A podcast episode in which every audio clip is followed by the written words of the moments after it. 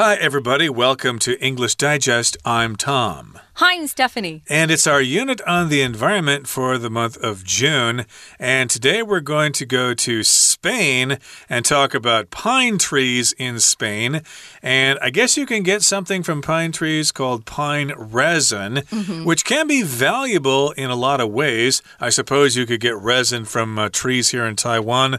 Uh, there's lots of pine trees and fir trees and stuff here. I don't know about the industry regarding that resin here, but we're going to be focusing specifically on the the trees in Spain. Yeah. Is there a rhyme for that? Uh, the rain, the trees in Spain grow mainly on the plain. Could, could I say that? The rain in Spain grows mainly on the plain. That's the tongue twister we have in English. That's, but uh, well, that's yeah. that's from My Fair Lady, a very famous musical. Okay, very yeah. good. But uh, yeah, I guess we could talk about all sorts of things regarding Spain, like the food there. Flan, you know, is kind of a tasty dessert, and gazpacho is a cold soup and stuff like that. But uh, we're not going to talk about those fun things. We're going to talk about something, well, I guess just as fun pine resin. It's mm. the hmm. liquid gold of Spain's trees. So let's get to it. Let's listen to the article, and then we'll be right back.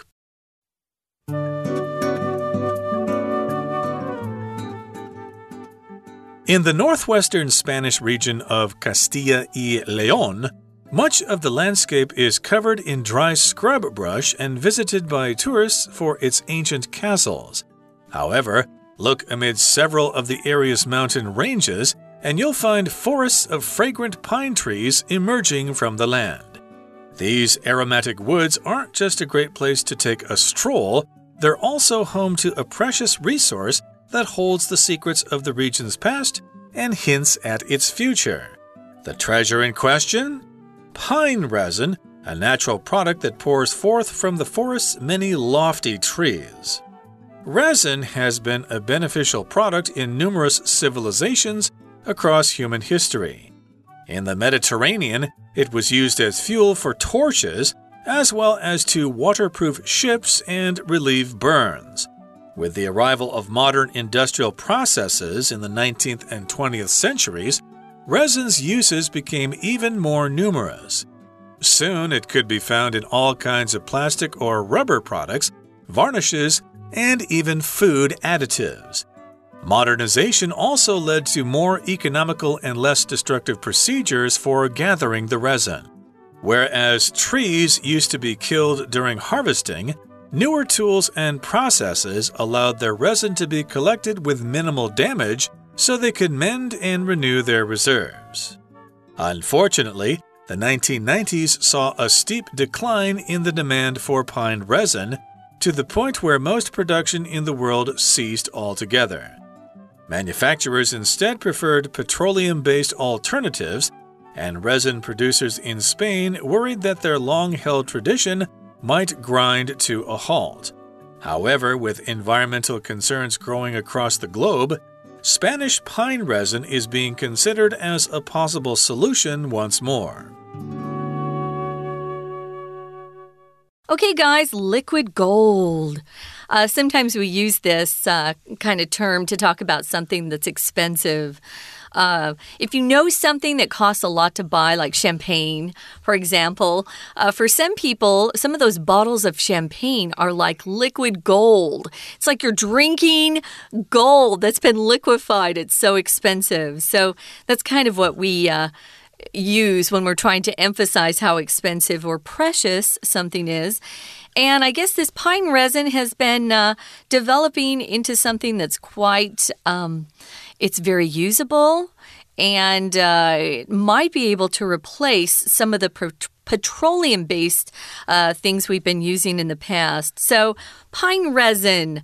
I was telling Tom when we started this that I saw resin and it reminded me of my violin. And when I used to play the violin, you would put rosin, R O S I N, on your bow so that it would connect with the strings and you'd get a louder sound. And I just discovered this morning, I didn't know this when I was younger, that that rosin that we use on bows for stringed instruments is made out of pine resin. Ooh. Right. So if you're a violinist, uh, this is something you would need to know. Of course, those things are useful. Resin, of course, is kind of a sticky substance that comes out of trees. And in this particular case, we're getting resin from pine trees. And of course, there are Spanish trees that produce resin and they used to produce a lot more, then they kind of faded away, and I guess they're making a comeback. So let's go to Spain now. In the northwestern Spanish region of Castilla y Leon, much of the landscape is covered in dry scrub brush and visited by tourists for its ancient castles. So there are many regions of Spain. Of course, uh, in the northeast, you have Barcelona and the Catalan region there, where they speak a different language. And then you've got uh, the central part where Madrid is, and then you got, you know, Andalusia in the south. But here we're going to the northwestern area, which would be around the north of Portugal there, and it's called Castilla y León. Okay, that's what it's called in Spanish, and it's covered in dry scrub brush. So it's not very lush like Taiwan. It's kind of dry there, and it's got scrub brush, which uh, kind of sounds like it's uh, similar to a desert, maybe a little bit. It's yeah. just kind of dry, but you've got a lot of bushes and low growing plants. Yeah, I, remember the first time I went to Europe. I was 19 and my mom said, Don't waste your time going to Spain. It's like going to Arizona desert. Which, uh, if you've grown up in a desert, you don't want to go on vacation and see more desert. Uh, there are reasons to go to Spain, though, uh, besides the fact that it's hot and dry and that a lot of its, uh, yeah, a lot of land does look very um, dry and uh, that scrub brush just reminds me of Arizona. They're very low brushes. Uh, they're bushes, actually. That's why we say scrub brush. It's a bush, it's kind of low to the ground and it's dry. Um, it's not pretty and green like Taiwan at all. So she wanted me to stay in the uh, greener parts of Europe while I was there. But uh, there's so much to see and do in Spain. It's kind of uh, the place to go if you're a foodie. They have lots of good food there. And it also has some ancient castles. Well, now we know they've got. Uh, these trees that produce the pine resin. It says here, however, look amid several of the area's mountain ranges and you'll find forests of fragrant pine trees emerging from the land. So, amid here just means among. Uh, what's the difference between among and amid or amidst? Amid gives you this idea that it's in the middle of something, there are things surrounding it. That's not necessarily true of among. Among just means you're part of a group, but amid gives you that instant uh, image in your head, if you speak English, that you're surrounded by something, you're in the middle of something. So, um, in the, the midst of the area's mountain ranges, amid and amidst are the same, guys. Um, just lots and lots of mountains. We call them ranges if they're a lot of mountains connected. In those uh, areas of Spain, you'll find forests of fragrant pine trees emerging from the land. Uh, you know pine trees because we have them here and they're very fragrant. They smell good. So we use this word fragrant, which is an adjective, to describe something that smells wonderful. It's pleasant. It usually smells like flowers or some sort of just wonderful uh, perfume smelling uh, thing. So it's a fragrant pine tree. Yep, you'll get fragrant pine trees here in Taiwan as well, or fragrant cypress trees yeah. if you're at Alishan there. And of course, if you're in Spain, you will smell those pine trees because they are fragrant. And of course, they're growing from the land. We're also describing these trees and the areas where the trees grow, the woods, as being aromatic. So, aromatic, fragrant, they just mean that something smells good. And of course, these aromatic woods aren't just a great place to take a stroll, they're also home to a precious resource that holds the secrets of the region's past and hints at its future. So, of course, when we think about woods or forests, uh, we often think about going hiking in them or going for a stroll. Mm -hmm. A mm-hmm. stroll, of course, is a leisurely walk somewhere uh, after work, after you get done with work and you've already returned home. Maybe you might go for a stroll and then have dinner or something like that. Just go for a leisurely walk in a park or someplace like that. So, indeed, if you like hiking, you could go for a stroll in the woods there. But also, they have a a resource there, and they hold the secret of the region's past. So I guess the trees there uh, were important in the history of that area, and they also might be important in the future. Mm, I see. So, yeah, it's a nice place to take a stroll. Now, the treasure in question is pine resin. The treasure in question, uh, and that's the question, the treasure in question that's how we'd read that sentence. In question here just means um, what we're discussing. So when you use it this way, the treasure we're discussing or the treasure that we're actually referring to, what is it? It's pine resin. Uh, we use in question two different ways, guys. We can either use it to say we're indicating some specific thing that we're discussing or we're referring to. For example, I could say the painting in question is by Rembrandt, or where were you on the Sunday in question? You'll often hear a question like this on a, a law and order show or a movie about uh, law, and they're in a trial, and the attorney says, Where were you? on the Sunday in question. Or a policeman might ask that question that way. But you can also use it to say, um, you doubt something or you're uncertain about something. For example, Tom, I don't know about your suitability for the job. Um, it's in question. Your suitability is in question, meaning we doubt you're suitable for this. So remember, there are two different uh, definitions for this, usages. Here we're just saying, this is indicating a specific thing we're discussing. Right, so we mentioned the precious resource in this area. We're also describing it as a treasure. So, yeah, the treasure in question, what is the precious resource that we're referring to here? Well, that is pine resin, and that is a natural product that pours forth from the forest's many lofty trees. Uh, trees can be different sizes, but if they're lofty, that means they're really, really tall. Mm -hmm. And of course, uh, you can uh, uh probably uh, get some great experiences looking at them. Of course, they've got lofty trees in California there. Uh, is that the Muir Woods or whatever outside of San Francisco? They've got those really tall. The redwoods the is what I call them, yeah. Yeah, they're lofty they're trees beautiful. there.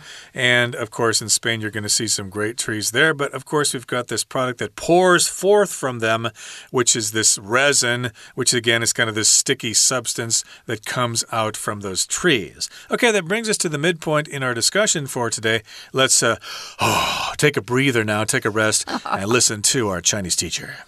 Hello everyone，我是派老师。今天讲解的是六月份六月二十三号 Unit Fourteen The Liquid Gold of Spain's Trees Pine Resin。这个单元告诉我们在西班牙西北部有许多松树林，松树所分泌的树脂就是松脂，其实妙用无穷。不过，因为石化工业技术发达， 大自然赏赐的珍宝逐渐乏人问津。不过，几十年后，环保意识抬头，松枝又再度受到大家的重视。好，我们现在一起来看看学习重点，请看到第一段的第一句：In the northwestern Spanish region of Castilla y León。Much of the landscape is covered in dry scrub brush and visited by tourists for its ancient castles. 在西班牙西北部的卡斯蒂亚雷昂自治区内，大部分景观都被干燥的灌木丛所覆盖，而且观光客也会来到这里参观这边的古老城堡。好，接下来请看到第二个句子，请同学特别注意到逗点之后 and you'll find forests of fragrant pine trees emerging from the land。请同学特别注意到后面的 emerging 要加 ing。我们知道说 find 后面是可以加上受词补语的，而这里因为它用的是动词 emerge，所以呢，因为是主动的，这些松树拔地而起。Pine trees emerge，所以呢，后面我们要加 ing 加以变化，不可以用原形哦。好，再来，请看到第三个句子，These aromatic woods，首先用来形容这些森林的，除了刚刚前面所讲的 fragrant 是指很香的、芳香的，又在一个形容词 aromatic 是来自于 aroma，aroma 是香味的意思。这个是名词，它的形容词是 aromatic，就是芳香的，同样是芳香的意思。这些芳香的树林其实并不只适合散步 （take a stroll），同时这些松树林也是 they're also home to a precious resource that holds the secrets of the region's past and hints at its future. Home to 其实是一个惯用语，所指的就是这里聚集了什么，或这里有很多，所以意思就是这个地方其实呢也是一个很宝贵的资源的所在地。再来，请同学特别看到第四个句子 ：The treasure in question。In question 就是指我们这里所提到的是，我们现在在讨论的是。We're going to take a quick break. Stay tuned. We'll be right back.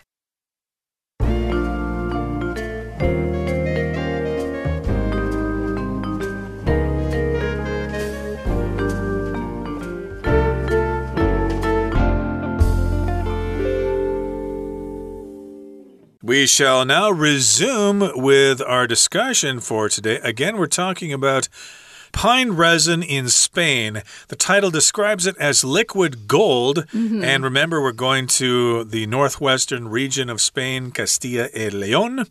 And of course, it's got castles there, but of course, it's got great mountain ranges. And in those mountain ranges are lots of lofty pine trees and they have pine resin. But we're going to talk about the history of those trees and the possible future as our lesson continues. So, here in the second paragraph, it says resin has been a beneficial product in numerous civilizations across human history. So, now we're talking about the history of resin. Again, that's kind of uh, juice or kind of a sticky substance, again, that comes from trees. And it's been around for a long time. It's been beneficial to civilizations all throughout human history in the East, in Africa, in Asia. Uh, they seem to have been using resin for various things for thousands of years. Yeah, they really have. Um, I didn't know that we had all of this resin that was being produced in Spain, though. That was, that was new for me. Now, resin is a beneficial product. We're going to talk about the different ways that we use it. And we used it long ago uh, because, of course, they discovered that these pine trees had this very sticky substance that was coming out. And if you boil it long enough, it turns into the solid state uh, that I used to use as a violinist, the rosin. Uh, just was clear, like a clear yellow, pink, orange color, if I'm remembering correctly. Now, in the Mediterranean, that part of the world, it was used as fuel for torches. Aha. So they would use this resin to keep their torch lit with fire so they could see their way around at night. So it was also used to waterproof ships and relieve burns. The relieve burns kind of surprised me. Um, nowadays, I know some people will put Vaseline on uh, burned burn wounds um, to to just make them feel better, to kind of numb that pain. But back then, they didn't have Vaseline, which is made out of petroleum. Remember, Vaseline petroleum jelly is, is what it's called. Uh, back then, they had the resin that they used instead. They hadn't quite discovered oil and gas and, uh, you know, drilled for oil. Uh, they didn't have uh, the ability to use it back then so well. So it also was waterproofing for ships. Uh, that's interesting. So they would probably paint the whole, the you know the bottom part of that ship with resin to seal it in tight, so that if water did, of course, it's going to come in contact with water. The water wouldn't come in. Mm -hmm. So you waterproof ships with pine resin hmm. or resin. It doesn't say specifically that it was pine resin here in the Mediterranean. But of course, you could burn torches, which are like pieces of wood that have this resin on them and it burns for a while. They still the, use it in the Olympics, a torch. Uh, like true. That. And they didn't have electricity then. And if you burned yourself at a campfire or something like that, you could uh, rub that resin on yourself to relieve the pain or whatever. Mm. And with the arrival of modern industrial processes in the 19th 19th and 20th centuries, resin's uses became even more numerous. So, of course, uh, we got the Industrial Revolution, And of course, that made resin more useful in different areas. Soon it could be found in all kinds of plastic or rubber products, varnishes, and even food additives. So they found some new uses for that resin later on. You could use it in plastic and in rubber products. I guess that helps out with those things. A varnish is something that you put on furniture, usually to kind of to preserve the wood and to maybe give the wood a different color or something like that and makes course, it shiny. Makes it shiny indeed. Yeah. And you could also put the resin in food, maybe as a preservative or to enhance the flavor. An additive, of course, is something that you add to something when you, uh, you know, when you refine petroleum into gasoline. You will have additives as well, other things added to the gasoline to help it burn better or to pollute less, etc. I'm not sure you want that as a food additive. I'm just going to say, I read the other day that McDonald's. Uh, uh, chicken chicken nuggets have a type of plastic in them. Uh -oh. Be careful what they put in your food, guys. Modernization also led to more economical and less destructive procedures for gathering the resin from the trees. They used to just have to cut them down first to get the resin out of them. Um, and back then they had so many trees who cared, but we're losing our trees and it takes a long time to grow them. Modernization just refers to um, society or civilization using modern techniques to live. So as we you know, had the invention of steam engines and then the Industrial Revolution, where we uh, started manufacturing things. This also led to more economical and less destructive procedures for getting that resin people wanted. If it's economical, it's just a way that you can do something that doesn't require a lot of money to accomplish or to operate.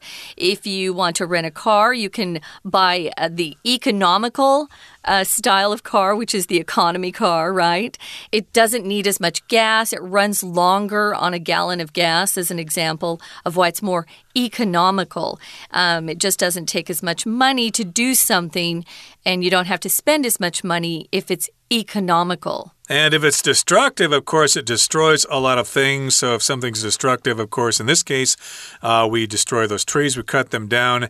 And the next sentence here says, Whereas trees used to be killed during harvesting, newer tools and processes allowed their resin to be collected with minimal damage so they could mend and renew their reserves. So, whereas uh, when or wild trees used to be killed during harvesting. That's true. But then we got newer tools and we got new processes, and that allowed the resin from those trees to be collected without really damaging the trees. Mm -hmm. It mm-hmm. had minimal damage. Maybe it would damage them a little bit, but still the trees could mend, they could heal, and they could renew their reserves. So again, you wouldn't have to cut down those trees and wait 20 or 30 years for another tree to grow. You could just keep the same trees and use use them over and over. That indeed is economical and uh, it's good for the environment as well.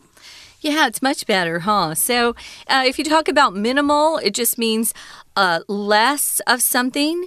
Max, maximum and minimum are the opposite of each other. Minimal damage is uh, definitely preferred to uh, the maximum damage that can be done. So you want minimal damage done to the environment as uh, as you can because we're all trying to get along on this planet. Moving on to the final paragraph, it says, unfortunately, the 1990s saw a steep decline in the demand for pine resin to the point where most production in the world ceased altogether. If there's no demand, then you don't need a supply. So people st stopped actually harvesting uh, pine resin. They didn't uh, need it so much anymore because manufacturers preferred using petroleum based alternatives. Petroleum, of course, is that type of uh, it's an oily, slick, thick, sort of dark colored liquid that uh, comes when you're drilling for oil and gas, usually oil. So that is something that they turned to using a lot more. Um, it was an alternative. Uh, to the petroleum based uh, items that they uh, are making. So, You have you have a choice here. You can use petroleum-based alternatives or go back to what we used to do in past times and use resin. Uh, these resin producers in Spain, they worried that their long-held tradition might grind to a halt. If something grinds to a halt, it slowly over time moves slower and slower until finally it stops. Halt means to stop. And if it grinds to a halt, think of wheels turning slower and slower until finally they don't move at all. That's what this phrase grind to a halt means. Uh, if we can't get the products we need here in Taiwan to produce our computers, production will grind to a halt eventually. Mm, yeah, you can't uh, produce if you don't have those raw materials.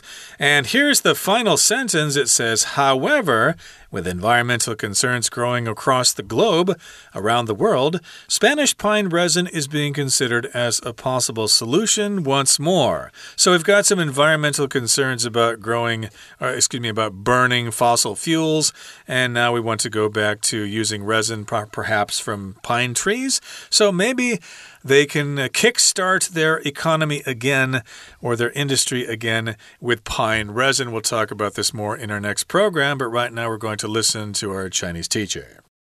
接着，请同学看到第二段。第二段这里说到，in the Mediterranean。Mediterranean 指的就是地中海，可这里呢所指的是它沿岸的国家。In the Mediterranean, it was used as a fuel for torches。 就是松枝其实呢是拿来当做火把的燃料，as well as to。那前面讲了一个用途，就是火把的燃料，后面是用不定词片语来说明第二个用途。第二个用途就是 to waterproof ships。这些船只其实是需要做防水的，用什么材质来做防水呢？就是松枝。这里的 waterproof 是动词的用法。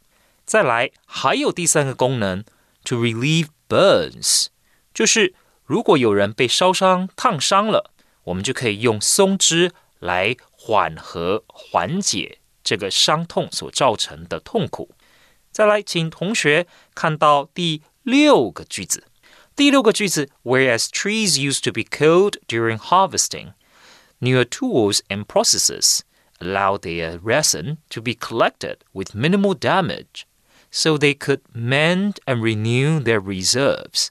这句话的意思是，尽管树木曾经会在收割过程当中受到砍杀，新的工具和程序可以让树枝在树木最小的损害当中可以收集起来，以便松树之后可以修复，而且呢还可以延续树枝的蕴藏量。这里请同学特别注意到。两个子句是用 whereas 来做连结。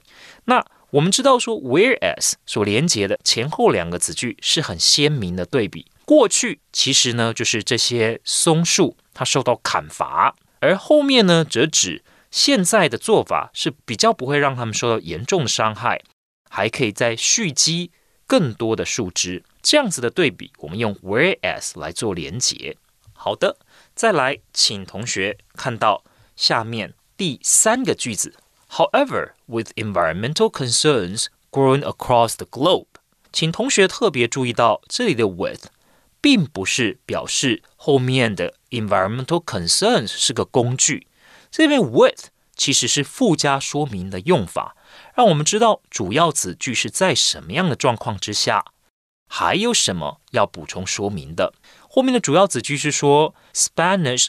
pine resin is being considered as a possible solution once more。